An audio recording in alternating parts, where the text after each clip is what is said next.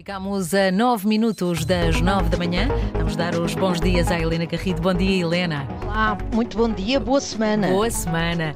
Ora, sem surpresa e apenas com os votos favoráveis do PS, foi aprovado o orçamento para 2023. São essas as contas que Fernando Medina vai seguir no próximo ano, Helena? Bom, Mónica, verdadeiramente não sabemos. E, e não sabemos por duas razões uh, fundamentais. Uma, por uma razão histórica, porque os governos do PS nos habituaram a aprovar contas de faz de conta. Uhum. Uh, contas que depois acabam por uh, não cumprir, a tudo indicando que sabem à partida que não vão cumprir, como, como já vamos ver. E desta vez ainda sabemos menos, mas aí já por causa da conjuntura que estamos a viver. Uh, por causa da incerteza uh, associada quer à evolução da economia, quer à inflação, porque como nós todos percebemos, se a economia se afundar, obviamente há mais receita há menos receita e mais despesa, se a inflação subir, pode ser necessário adotar algumas medidas de apoio às famílias e também os custos das despesas do Estado também aumentam, que o Estado também tem, também consome eletricidade, por exemplo. Uh, bom, durante os anos da geringonça, os primeiros quatro anos do governo liderado por António Costa, o PCP e o Bloco fingiam que acreditavam que o governo ia concretizar aquele orçamento e no Ministério das Finanças, Mário Centeno cativava a despesa, cortava no investimento, apertava as regras da, das empresas públicas.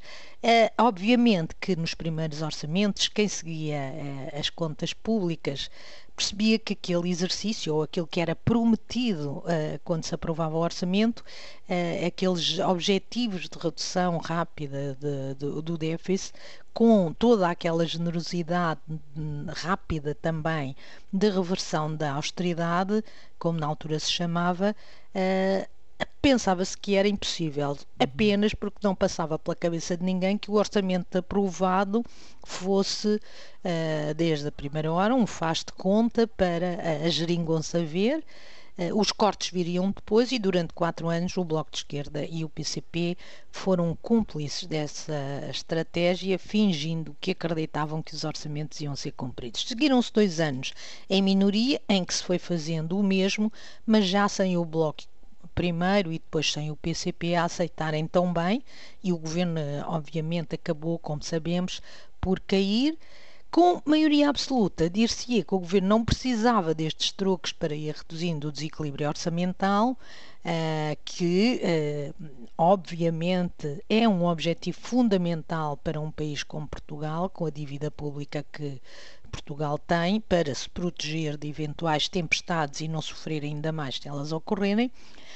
Mas aquilo que vemos neste primeiro orçamento de ano inteiro é o governo faz exatamente o mesmo. Parte para 2023 como se fosse um ano normal, mas uh, se olharmos para as contas, com uma margem orçamental, uma almofada, se quiserem, eh, significativa que lhe permitirá alterar o orçamento e adotar medidas de apoio às famílias se a situação da inflação se agravar ou se a uhum. economia se degradar. De onde é que vem essa almofada? Bom, de facto, como o governo antecipou um conjunto de despesas uh, uh, e fê-las neste ano de 2022, como por exemplo o aumento das pensões em metade do que custariam se se aplicasse a lei em 23, o apoio de 125 euros.